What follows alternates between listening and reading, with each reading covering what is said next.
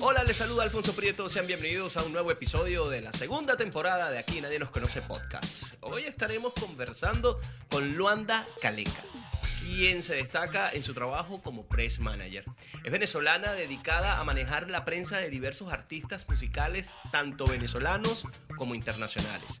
Además de prensa, su agencia Señor Luke a realizar estrategias y planes de comunicación de artistas y producciones. Ha trabajado en producciones como el Festival Nuevas Bandas, Pepsi Music, Cúsica Festival, entre otros.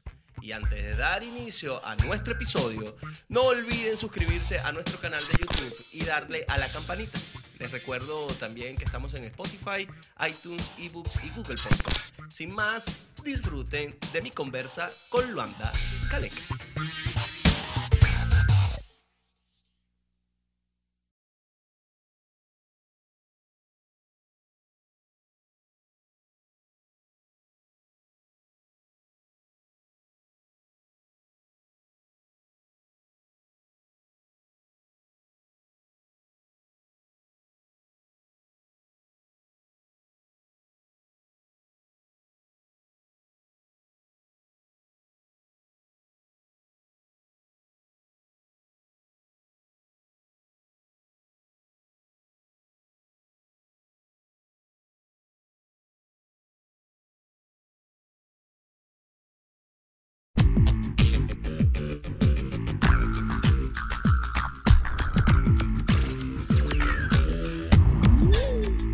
Muchísimas gracias Luanda por haber aceptado la invitación, por estar con nosotros. De verdad que, es un orgullo tenerte aquí y poder eh, hablar contigo, conocerte de acerca, conocerte personalmente y además de tu trabajo.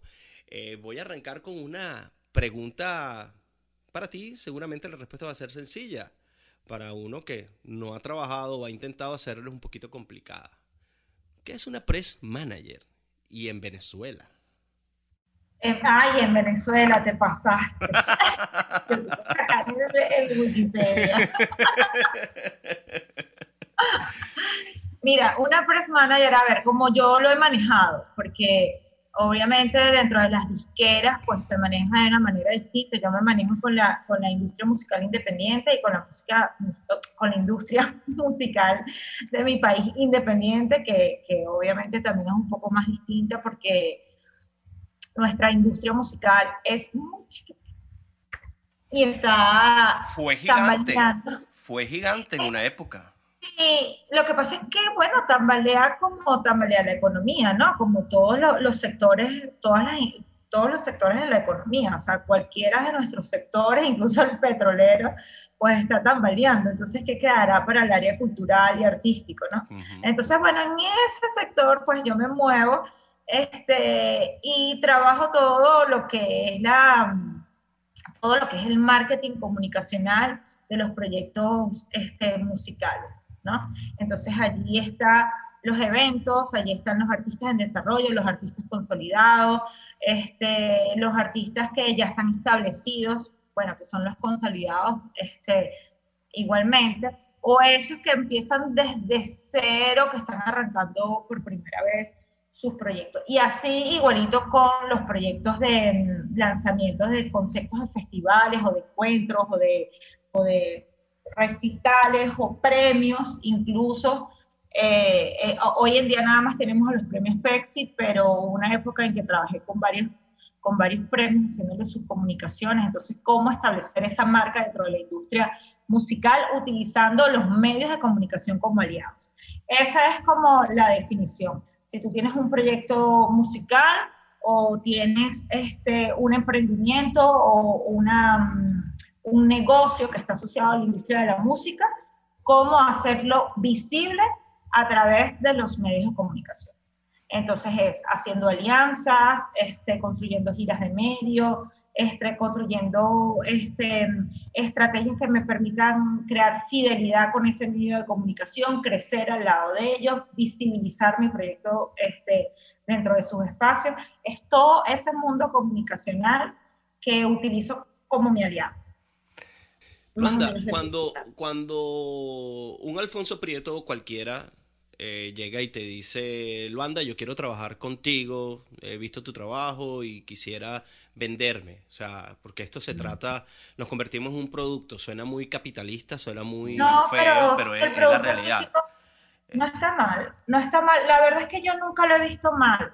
Yo estudié artes, estudié estética del arte y yo la verdad no me ofendo con ese término. O sea, es un producto, o sea, el artista hace un producto artístico.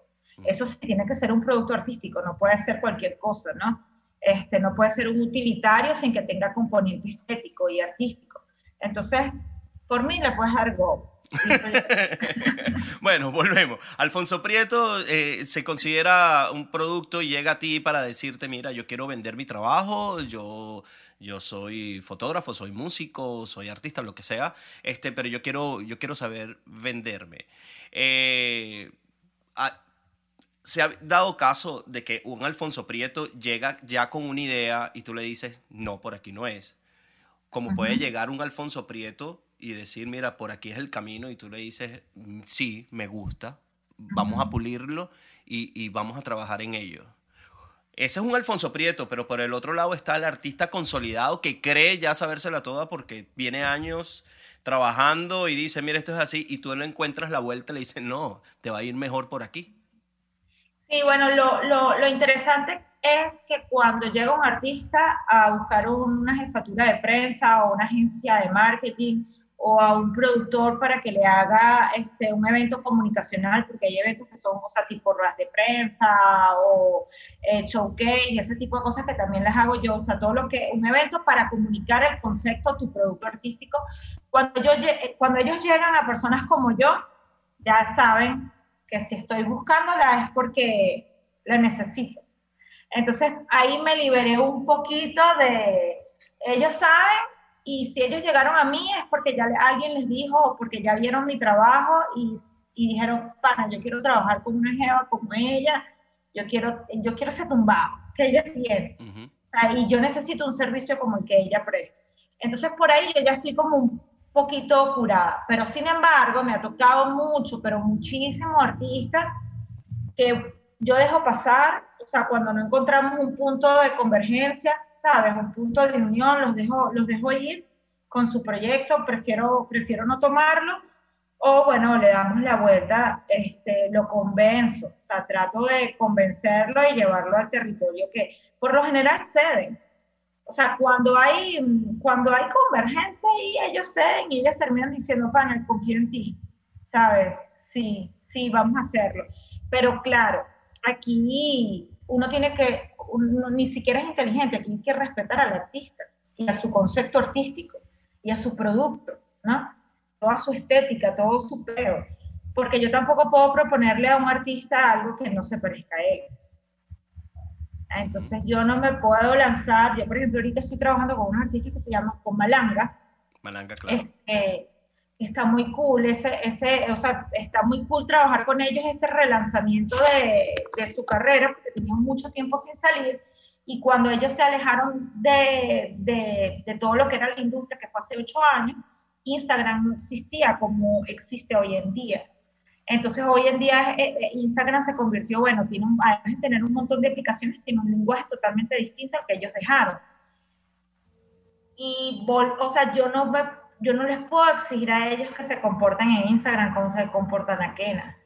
O exigirles a ellos que haya, tengan un dominio del lenguaje de Instagram como lo pudiese tener yo, que he ido creciendo con la, con la, aplicación. Entonces, este, independientemente de que ambos tengamos la misma edad, porque eh, Malanga y yo somos relativamente contemporáneos, no les estoy exigiendo que sean unos millennials ni que sean, ¿sabes?, mente pollos con las redes, sino que la usen. Pero tampoco yo me les puedo decir, no, y tienen que ta, pa, pa. O sea, porque llegas a ofender, empiezas a ofender ya este, su, su manera artística también de, abordar, de abordar sus proyectos. Entonces hay que hay que tener mano derecha, mano izquierda y sobre todo, o sea, eh, ser, o sea, ser muy cuidadosos, pero respetuosos. Hay que respetar el arte y, el, y la manera del artista. Y a partir de cómo es, pues trabajar y ofrecerle. Entonces, claro, cuando tú eres así, le, le, presentas una estrategia que se parece a él, se parece a su producto, tiene lo que tú vas a lograr, te van a decir que sí. ¿Sabes? Te van a decir, ay, sí, vamos a hacer. Malanga, Malanga es una agrupación eh, en su momento cuando, cuando surgió, eh, yo la vi como que muy irreverente a, a, la movida rock, pero también muy irreverente a lo que podemos considerar eh, movida pop venezolana. Y además, si mal no recuerdo, la primera canción de Malanga que pegó fue la de una novela. Chamo, ellos estudiaron novelas en el canal 2 Aristides. Exacto, ¿no? Grandulero. O sea, siento que incluso actuó. O sea, recuerdo haberlo visto y todo una novela, no recuerdo cuál.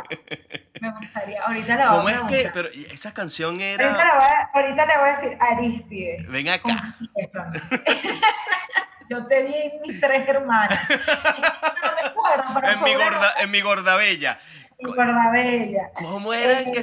Pero sí, fue una banda, chamo, fue una banda que le pasó mucho y eso está bien, porque hoy en día, oye, como sería muy fino que a bandas como Anaquena, otra vez volviendo a hablar de, de los muchachos, les sucedan esas cosas. O sea, sería hermoso tenerlos a ellos.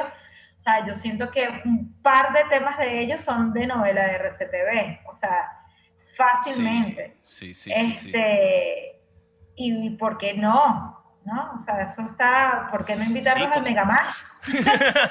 es que realmente, por, eh, por mucho que uno discrepe quizás de las formas en que se llevó la televisión en Venezuela, tenemos que entender también... Sí, terrible. Eh, tenemos que entender... No, no era. O sea, a mí me parece que no era. Ah, no, no, no, no ah, bueno, no, a mí hubo cosas que a mí no me gustó, o sea... Claro. Eh, claro. Sin embargo, sin embargo, eh, o sea, el punto que, el que iba es que aunque mucho discrepamos de, de, de, cómo se, se, llevaron, eran las dos plantas más grandes, Radio Caracas y Venevisión, creaba una competencia, era una vaina tan loca que cada quien, o sea, yo llegué a creer que Guillermo Dávila odiaba, por ejemplo, a Carlos Mata. y resulta, compadres, eran compadres, me acuerdo que, bueno, imagínate, la boda de Carlos Mata, Guillermo Dávila llegando, porque tú sabes que, ¿te acuerdas? Que hacían las bodas y cada canal o sea, de sus artistas. Guillermo Dávila entrando a la iglesia a la boda de Carlos Mata.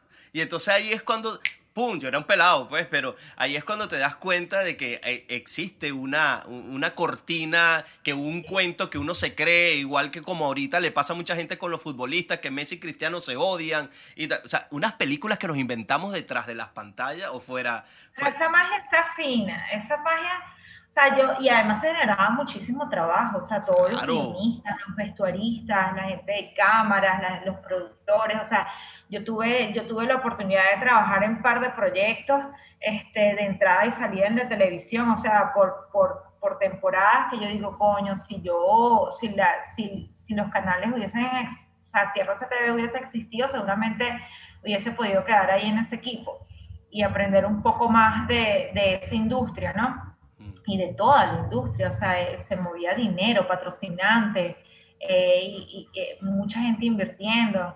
Y es que cada canal tenía, cada canal tenía sus artistas, por ende tenía una disquera, Sonográfica era de Radio Caracas, Sonorodben, Velvet era de Venevisión, y pues eh, aquella, aquella famosa ley de, del, ¿cómo es que? 3 por 1 el 2 por 1 2 por 1 3 por 1 este, y, tan así, tan así que, que, bueno, que la ley esta de resorte que llamaba a una gente, los otros lo llamaban la ley mordaza, que tenía muchos aspectos negativos que ha llevado al deterioro de los medios de comunicación en Venezuela, también hay un lado positivo y es que muchas bandas, muchas bandas surgieron gracias o se proyectaron gracias a eso. Sí, yo, yo de hecho empecé a trabajar eh, cuando Vinilo Versus, La Vida Bohem, Famas Loop, de hecho fueron como que los primeros artistas que yo empecé a trabajar, Luz Verde, este, estaban en su pleno boom y era porque las emisoras juveniles en todo el país, las que están abiertas y las que ya están cerradas, pues se abocaron a esta nueva movida, este boom del rock este, venezolano chamos jóvenes y ahí fue donde yo agarré ese impulso.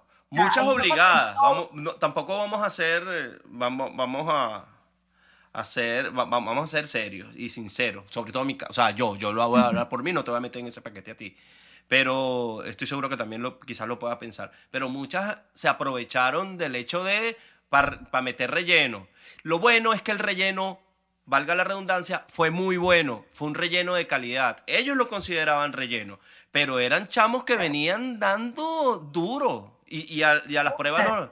De hecho, o sea, las bandas que venían de rock, así, bueno, Malanga, eh, de repente, por, bueno, de repente no, para mí los Cianuro siempre fue una banda que desde el primer momento se consolidó, igual que Malanga, o sea, el público venezolano amó y ama el sonido de esas dos bandas. O sea, nos, nos identificamos muchísimo con, su manera de componer. Eh, y de repente, bueno, por ahí salía uno que otro, que tal, que no sé qué, y salieron estas, estos chamos y sí, funcionaron como, había un espacio, porque había un público cautivo que estaba mirando hacia ese tipo de música y salieron estos chamos y, y coño, ¿cómo la partieron, no? estuvo bien. Sí, y están así. Y además generó mucho, esa movida generó trabajo.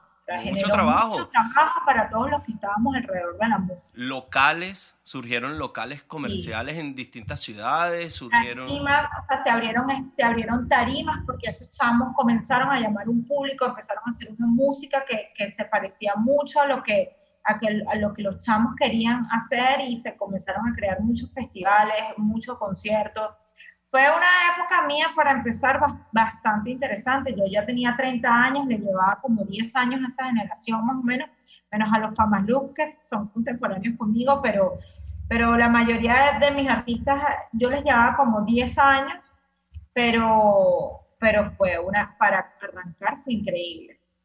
Sí, eh, el, caso, por ejemplo, bueno, tú con, al llevarle unos 10 años, que tampoco es que es mucho, pero, pero en una década tú ves pasar mucha agua debajo del puente y, te das cuenta que, que aprendes como, o aprendes no, pues comparas tu época cuando tenías menos 10, o sea, la edad de esos chamos, y dices, coño, cuando, cuando yo quería no existía.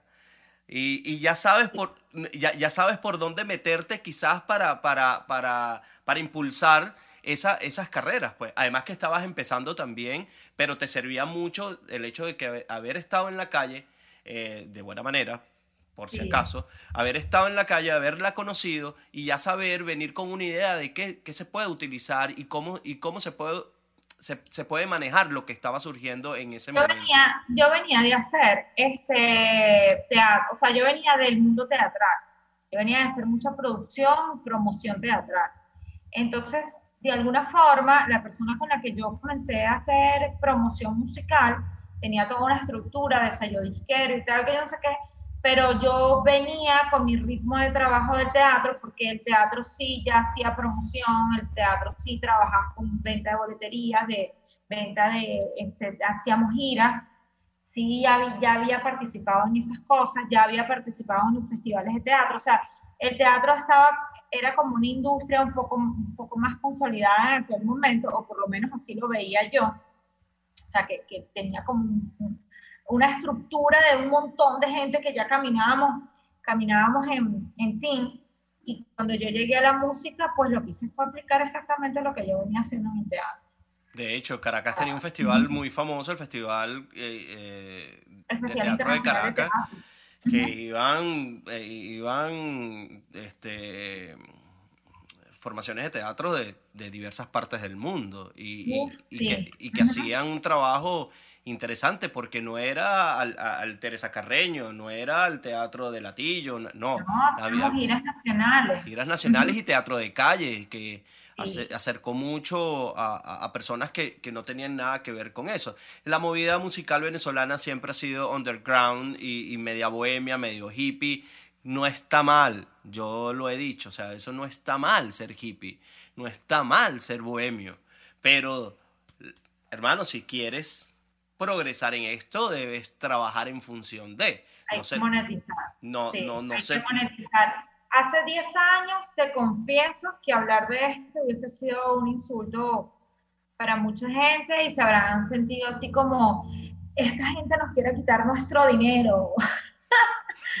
Pero hoy en día, pues yo creo que, que ya muchos artistas y gente que trabaja en el medio entendió que todos tenemos que monetizar y que esto es una industria, es una industria hermosa, o sea, dentro de todas las industrias que no hemos podido inventar como ser humano, la industria de la música, de la industria del arte del entretenimiento es una de las más hermosas porque de verdad es hasta ecológica, pues, o sea, no le jodemos la vida a nadie. No, Entonces, y que, estás monetizar a través de ella, sí, monetizar a través de ella da paz.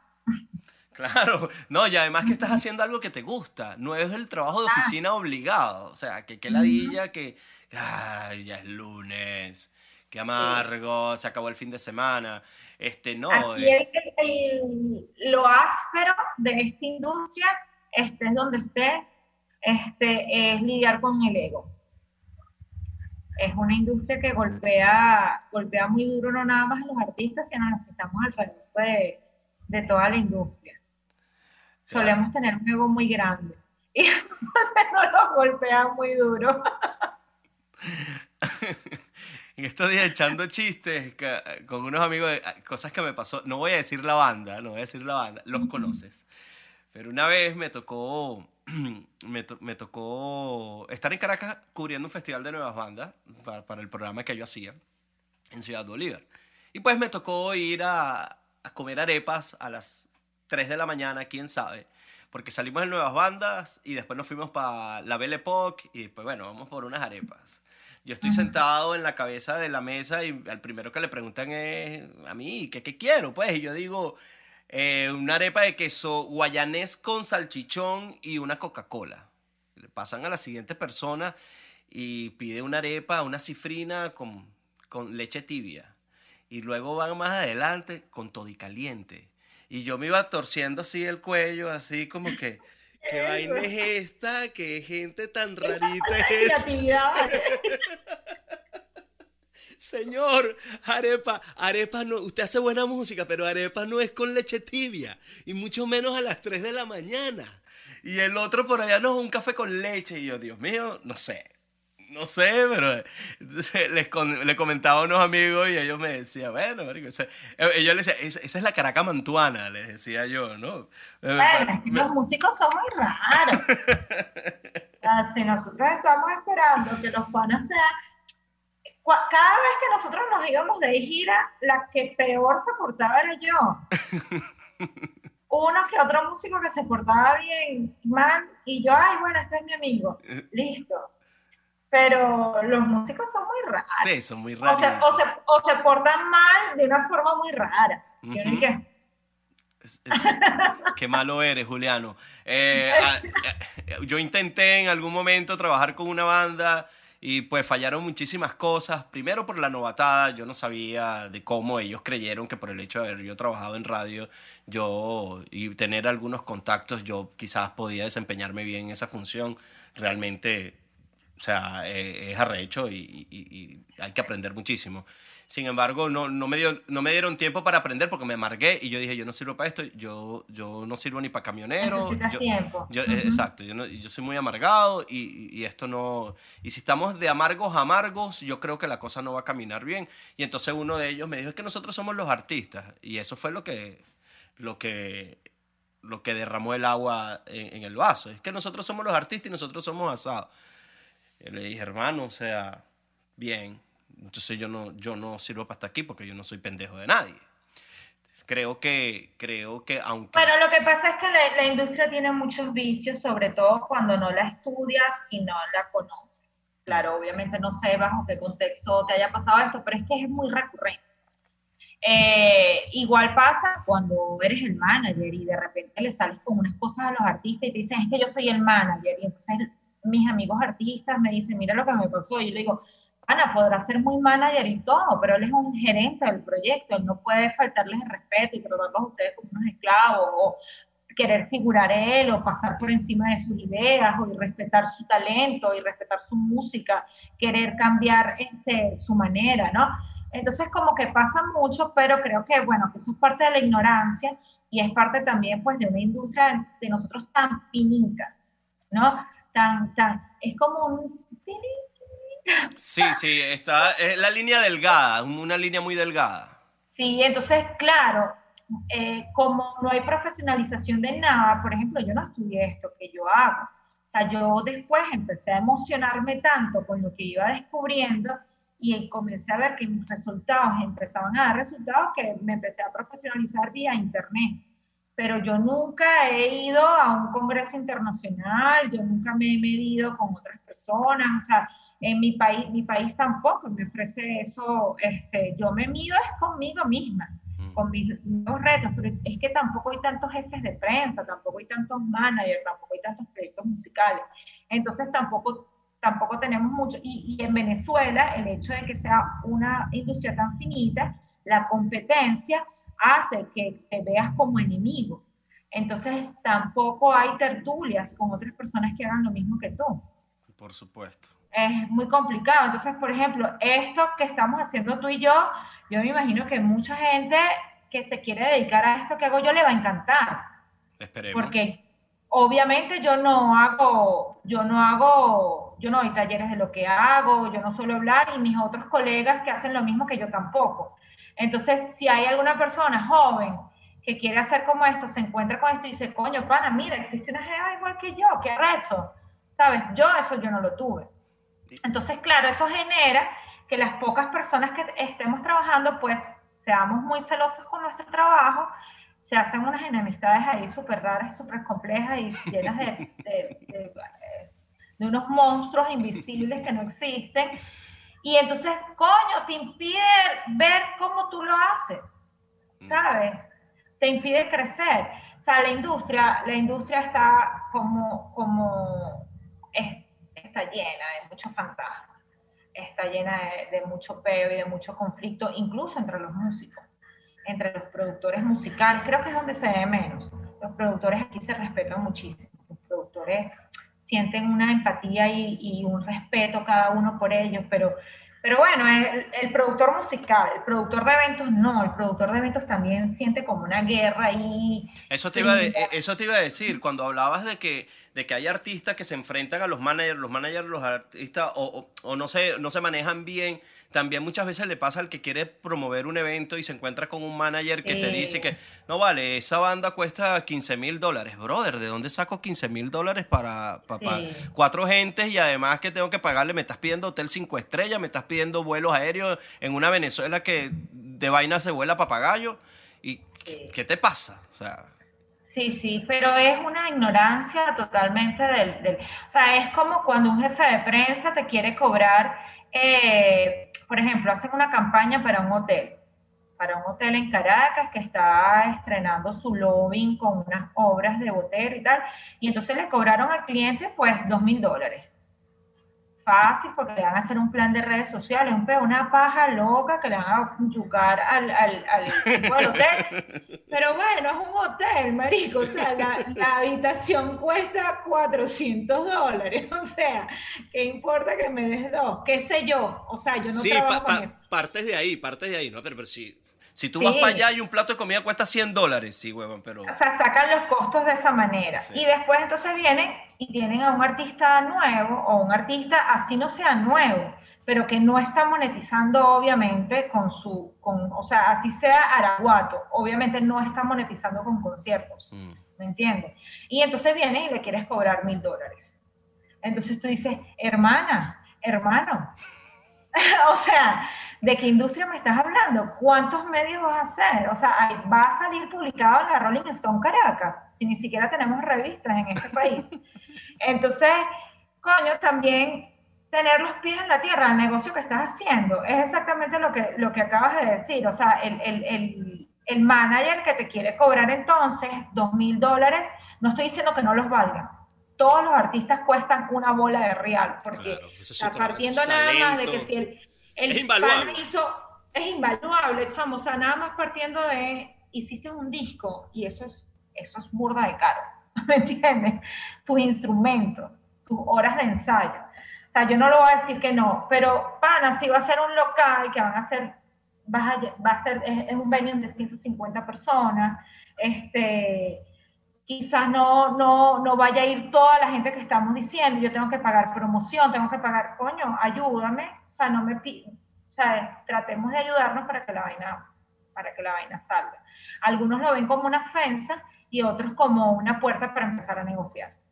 Entonces, este, porque no todos somos malos, pues, dentro de esta industria. Yo siempre apuesto, y no por ser ridícula, pero yo siempre apuesto a que, o sea, no siempre apuesto, siempre creo que somos más los que queremos sacar adelante la industria, porque no termina de desaparecer. Y, son... no termina de desaparecer. No, no, no, no, no, es que no tiene, o sea, le puede ir mal, pero la música no va a desaparecer nunca. Y yo siento que ahorita en el caso, en el caso Venezuela, este, hay como que un, una búsqueda y se están encontrando.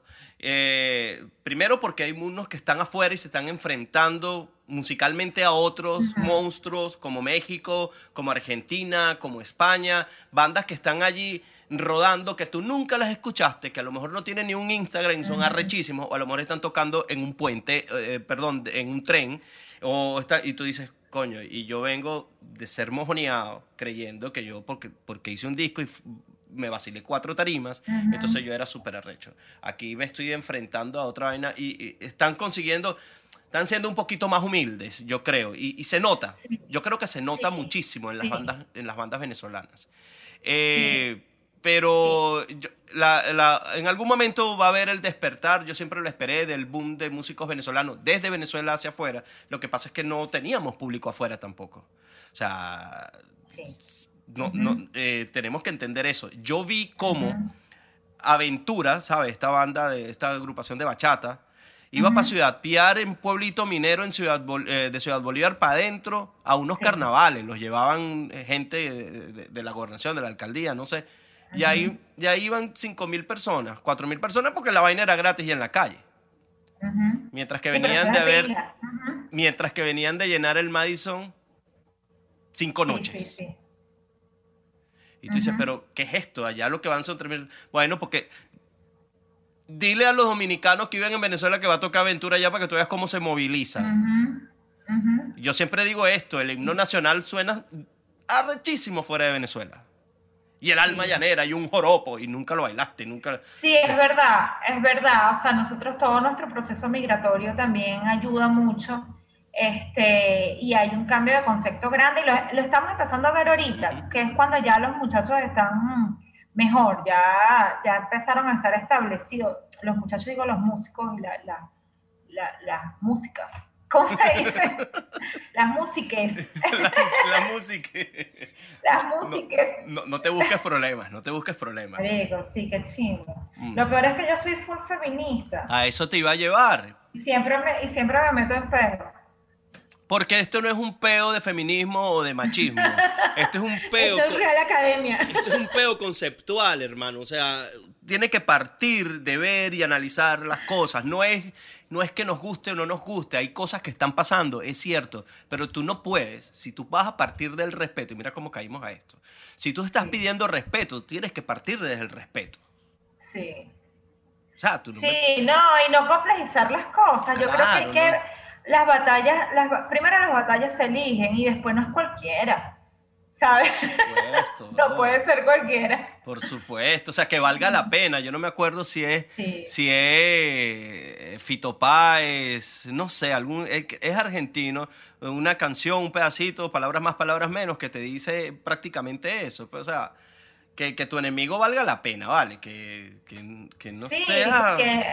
Ay, no, sí, es total. Yo eso lo aprendí, eso yo lo aprendí hace tiempo y lo aplico para todo. O sea, hay cosas que de verdad hago y que, ay, ya, no existen. Pero hablando de feminismo, ¿cómo ves el papel, el, papel de la venezolana o de la mujer este, en, Venezuela dentro de la industria musical?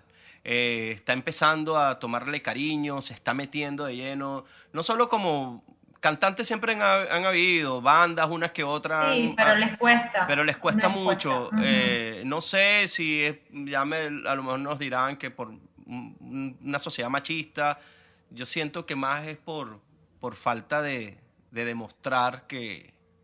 bueno, las, dos, las dos cosas, ¿no?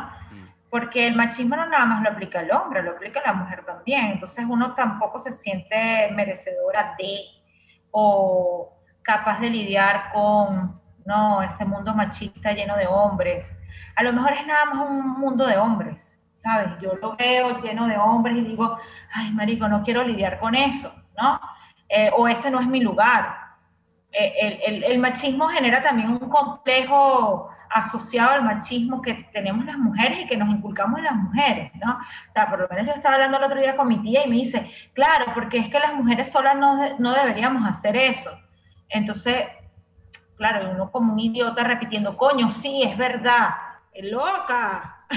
Claro, hazlo, hazlo, hazlo. Pero coño, uno no se da cuenta. Entonces, este hay una mezcla de ambas cosas, ¿no? O sea, entre que el hombre y la mujer, porque el machismo lo aplica el hombre y la mujer, conscientemente además. Yo siento este, que nace en la mujer, como lo dijiste tú. Nosotros criamos, nosotros criamos. Lávale la ropa a tu hermano. Sí. Mayor o menor. Sírvele la comida a tu hermano, mayor o menor. Eso, anda a barrer. No, tu hermano y, Les exigimos, y les exigimos cosas a los hombres que no nos les exigimos a nosotras, ¿no? O sea, también condenamos al varón a, un rol social, coño, muy injusto, ¿no? ¿Sabes? Este, siento que el, el rol del hombre, que, coño, a juro tienes que ser el que lleves la comida a la mesa, a juro tienes que este, ¿sabes? Este, ser próspero, exitoso. Juro usted no, usted no llora, usted es el hombre de la casa, usted no tiene por qué Exacto. No me jodas. Y entonces, a juro tienes que tener una jeva, ¿sabes? Si no tuviste una jeva, si no tienes una jeva en el bachillerato es un peo, si no lo tienes en la universidad es un maldito, otro maldito peo, si llegó... Entonces, coño, también este, hay una cantidad de, de daño que se le hace ahí al varón, pero bueno, Independiente, independientemente de eso, hablando de la, de la industria musical, yo creo que sí, o sea, hay un machismo y, y, y, hay un machismo de los hombres que no te creen competente para, ¿sabes? Tú no sabes tanto de música, tú no estás preparada para ser tour manager, porque el tour manager tiene que hacer giras y tiene que viajar demasiado. Este, tú no, tú, yo ya llego, cuando yo ya llego a los equipos que son todos de hombres, ya las decisiones están tomadas. Entonces es raro o obvio que cuando yo llego a un espacio y me dicen, te estábamos esperando que llegaras para que nos digas qué hacer o para mostrarte lo que hemos decidido, a ver qué te parece y que tú decías, yo digo, mierda. ¿Qué pasa? ¿Sabes? Qué raro. Eh, provoca, agarrarlo por los cachetes y darle un besito. ¡Qué lindo! Marico, tienen mi amor, tienen mi amor por siempre, porque eso no me pasa. O sea, por lo general, el hombre ya decidió, el hombre ya sabe qué es lo que quiere, el hombre sabe. Entonces, ¿qué he aprendido yo para no sentirme mal? Porque obvio, yo me lleno de odio. O sea, yo me lleno de odio porque a mí me gusta liderar equipos de trabajo donde las, o sea, si yo voy a liderar equipos de trabajo y voy a liderar proyectos, quiero que haya un componente mío allí. ¿Sabes? No que todo, no que todo esté hecho por un grupo de carajos que, ajá, que les, que les, o sea, que, que yo les importo muy poco. Entonces, claro, cuando encuentro equipos de trabajo así, pues los agradezco mucho, pero también está el lado femenino de cuando compite con la mujer ¿no? O sea, como, como hay muy, poco espacio para nosotras, de, de, estar al mismo nivel y de medirnos igual intelectualmente y laboralmente. Entonces, cuando llega otra, coño. ¿Qué pasa? Sí. Abre las Sí, que... te voy a ¿Qué te voy a aruñar. Pero bueno. Coño, coño de tu madre muere. Sí, y sí. bueno, son peligrosísimas. te sacan de los créditos, te, montan show. Bueno, pero, este, bueno, pero no importa. Sigue ahí. Tu, tu equipo es, tu, equipo es femenino. Tienes tu agencia donde son todas mujeres. Total. ¿Ya viste la serie Gambita de Dama? De Gambita de Dama. ¿Para qué me recuerdas eso si quiero prender el televisor de nuevo para volverla a ver porque quedé enamorado de esa tipa? Bueno, es que es demasiado bella. ¿Y las, escuchaste hablando en argentino? ¿Hablas español? Sí, sí. No, seas sí, loco, es che. demasiado. Sí, sí, no, la jeva, la jeva es tremenda, pero es como, ¿te gusta algo? Ve por ello. pues. Dale. Y, Mira, lo que más me gustó de la serie, ya quedan dos minutos, pero lo que más me gustó de la serie, ya que la mencionaste, es tu culpa, es que, es que, qué fino, qué bien, qué arrecho, que la tipa cae y se levanta. Sí, O pana, sea, de eso es se drogadicta, trata. alcohólica y pa'lante, hermano. Termina Porque haciendo... eso, porque eso también nos pasa a nosotras. Nosotras también caemos en las drogas, nos gusta burda la curda, nos gusta burda ir a rumbear, nos volvemos mierda, somos un fracaso y volvemos y no pasa nada. Entonces, este, es como las mujeres tenemos mucha responsabilidad en no cumplir nuestras metas y nuestros objetivos. ¿Quieres es. estar en el mundo del entretenimiento? Ve, Ve por, por ello. ello. Ve, ve y busca. Así es. Cerramos esta parte. Genial, me gustó. Es más, pareciera que lo hubiésemos hecho antes. No sé,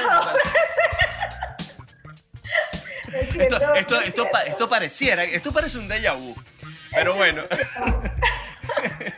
Cerramos esta primera, esta primera parte de Aquí Nadie Nos Conoce podcast. Los productores me van a matar. Me pidieron que durara 45 minutos, pero creo que 45 minutos duró la primera parte nada más. Así que vamos para el cierre y ya venimos con la segunda parte de y un poquito más, aunque hemos hablado en lo personalísimo, pero un poquito más personal con Luanda Caleca, nuestra invitada hoy en Aquí Nadie Nos Conoce podcast. Ya venimos.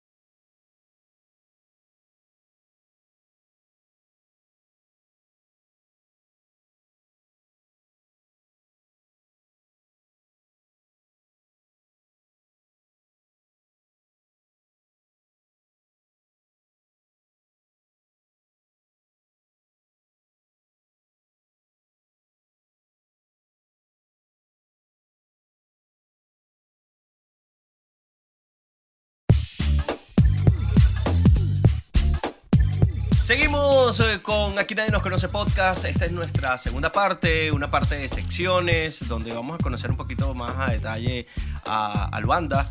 Eh, Luanda Caleca, como saben, pues Press Manager, una de las más importantes de Venezuela, que nos está acompañando en esta edición del podcast de hoy. Luanda, Luanda, Luanda. Ajá, ajá. Vamos con la primera dinámica. Una cerveza, un vino, un whisky o un ron. Tienes cuatro bebidas para tres personas que te tocan la puerta de tu casa.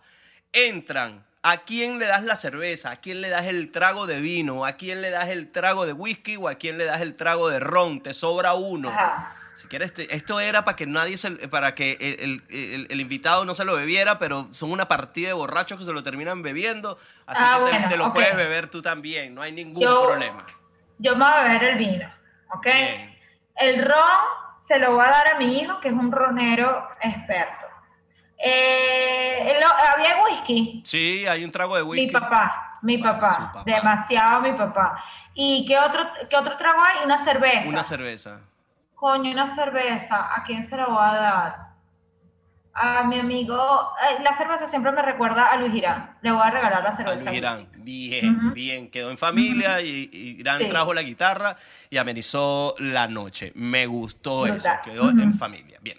Ahora vamos. eh, trabajas con el mundo de la música. Trabajas con el mundo de la música y yo te pediría como que cuatro temas. Se me apagó esta cámara, yo la voy a prender mientras eh, Luanda nos contesta.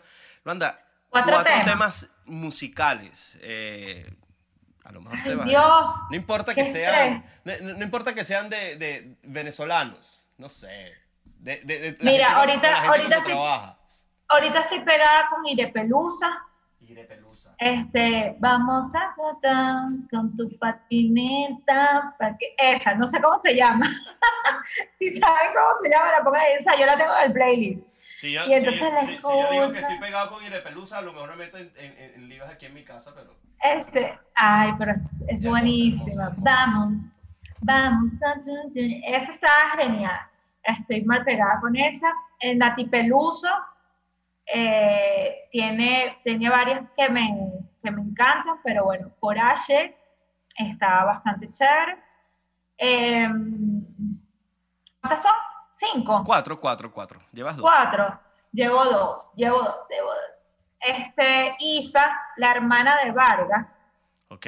Isa, sacó un tema que se lo recomiendo, está brutal. Isa, y Isa es doble I.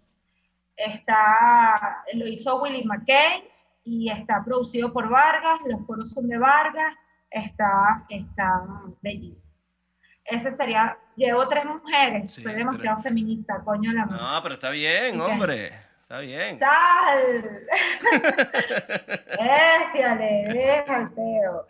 Em, hay, un, hay un artista que se llama Alfred Gómez Jr., acaba de sacar un tema que se llama Beauty for Life. Yo sé hablar muy mal inglés, pero bueno, es eso. O sea, Ujú. Saben lo que dije. No me. No te Este- preocupes, no te preocupes, que ya para cuando salga, una vez que haya salido, o sea, cuando salga esta, esta, esta Ah. conversa de hoy, ya nuestro episodio con Alfred ya debe estar rodando y la gente lo debe estar escuchando. Ese tema de Alfred es muy, muy, muy arrecho y estoy mal pegada con él y Además que fue una conversa muy genial, de verdad que me gustó. me Sí, gustó. sí, en estos días me pegué una conversa de Alfa como dos horas. Es que se Tipazo, conversa muy sabroso, se conversa muy sabroso con él. Mira, y de último, a ver, a Charlie Papa, que tú acabas de conversar con ellos también, acaban de lanzar un tema que se llama Ganas de Más. Este, y me tiene súper así alborotada también con el tema de escuchar Charlie Papa y desde que empecé a escuchar, o sea, desde que escuché Ganas de Más, no he dejado de escuchar Charlie Papa. Además que es un tema, un- un- un- se- le decía yo a, a, a Matías que es, se- le agradecía, pues, que porque es una oda a la esperanza y, eh, y a, y a- y a ser propositivos en esta Sí. situación que estamos viviendo. Sí, sí, sí, sí. Sí, me encantó. Esos son mis artistas. Mira, y de Pelusa, Nati Peluso. Eh, Chancho Peluso, porque ya Pelusa, Peluso, Ah, Nati Peluso, ¿verdad? Y de Pelusa.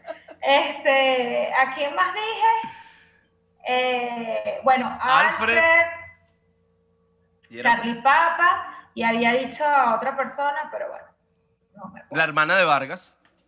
Ah, Isa. Isa. Sí, Isa es increíble, tienen que escucharla. Sí, bueno. Ya, ya esta última, esta última parte, ya es la, la última sección. eh, te voy a pedir, te voy a decir unas palabras y espero, o sea, para que, para que otras personas puedan también o sea, aprovechar esta, esta posición de privilegio que tengo yo al estar contigo, este, de, de, de- de quizás ellos puedan escuchar, ¿no? Eh, hacer las veces de que están, de que están aquí. Un placer culposo. Eh, los carbohidratos. Una vez una señora escuché, para, iba a decir carbohidrato y dijo los hidrocarburos. Y dije, bueno, señora, sí, eso tiene no que sé ser. No importa. De que, de que matan, matan, a lo mejor. ¿no? O sea, que le matan, matan. Ok, está bien, los hidrocarburos, bueno, los carbohidratos. Eh, ¿Tu mejor receta? Mi mejor receta. Sí, claro. Ay. Este, yo no soy muy cocinera, pero últimamente Ajá, te vas a- no vas, no a creer. Esto es una estupidez, pero las ensaladas me quedan muy bien. Qué bueno. No te quemas, que es lo importante, ¿no? No me quemo. Genial. Ah, ojo, hay ensaladas que te pueden quemar. De hecho, ahí no me acuerdo. Bueno. No me acuerdo el nombre Hay de. unas que, hay unas que, hay unas que, que me tripié de picar las eh, eh, manzanas y ponerlas a caramelizar y eso lleva candela. No. Y hay un documental que no me acuerdo cómo es que se llama, está en Netflix, que es sobre eh, barbecues.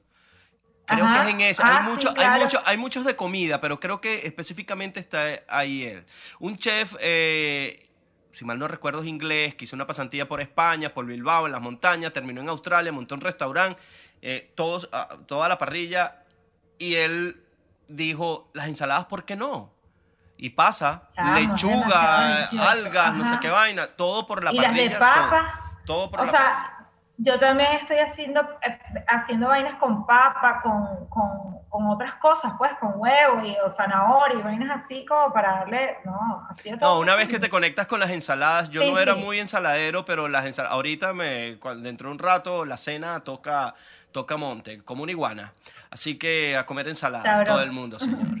Eh, ¿Un deporte? Ninguno. Ninguno, ok. No. Yo creo que eres de aquellas que, parten de la idea de que eso es mentira, de que hacer deporte es salud.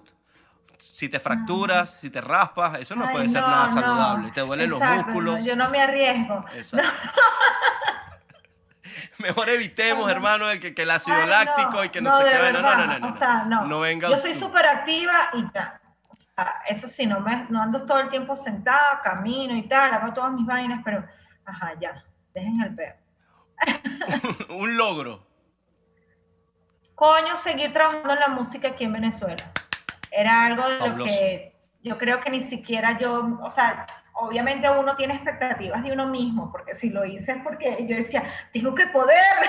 Claro, claro. Pero, pero coño, sí, es un logro, señor Lu, es un logro, mi, o sea, que yo pueda vivir dignamente de la música sin, sin sin caer en ninguna trampa, me gusta, me, hace sentir bien. Qué bien. Luanda Caleca, muchísimas gracias por haber estado con nosotros o conmigo en esta conversa. De verdad que, que, me agradó muchísimo. Espero que de aquí nazca una amistad. Aquí estamos a la orden. Y, y, y, nada, pues a seguir trabajando. Muchísimas gracias por trabajar por la música en Venezuela. Muchísimas gracias por, por brindar tu, tu conocimiento que has ido adquiriendo con el pasar de los años, eh, sin alguna escuela, porque no existe en nuestro país, pero que te has dado la tarea de aprender y, y, de, de, fomentar y, de, de, impulsar una carrera que, que, mucha gente no se le imagina que existe eh, de verdad que gracias por eso y que vivan las bandas con las que trabajas y nada, y que las que vengan y con quien venga. con lo que sea, impulsar, impulsar el arte y la cultura de nuestro país que, que bueno, que casi nadie le para, pero a mucha gente sí. y a monetizar, artistas, a, monetizar. Déjense de esa paja de la bohemia. Eh, ya la bohemia, bien, pero coño, no mucho. O sea, eso de andar por, dando coñazo por la vida, cuando usted tiene un talento, un talento, perdón, sus horas hombres vale. Cobre lo que tenga que cobrar.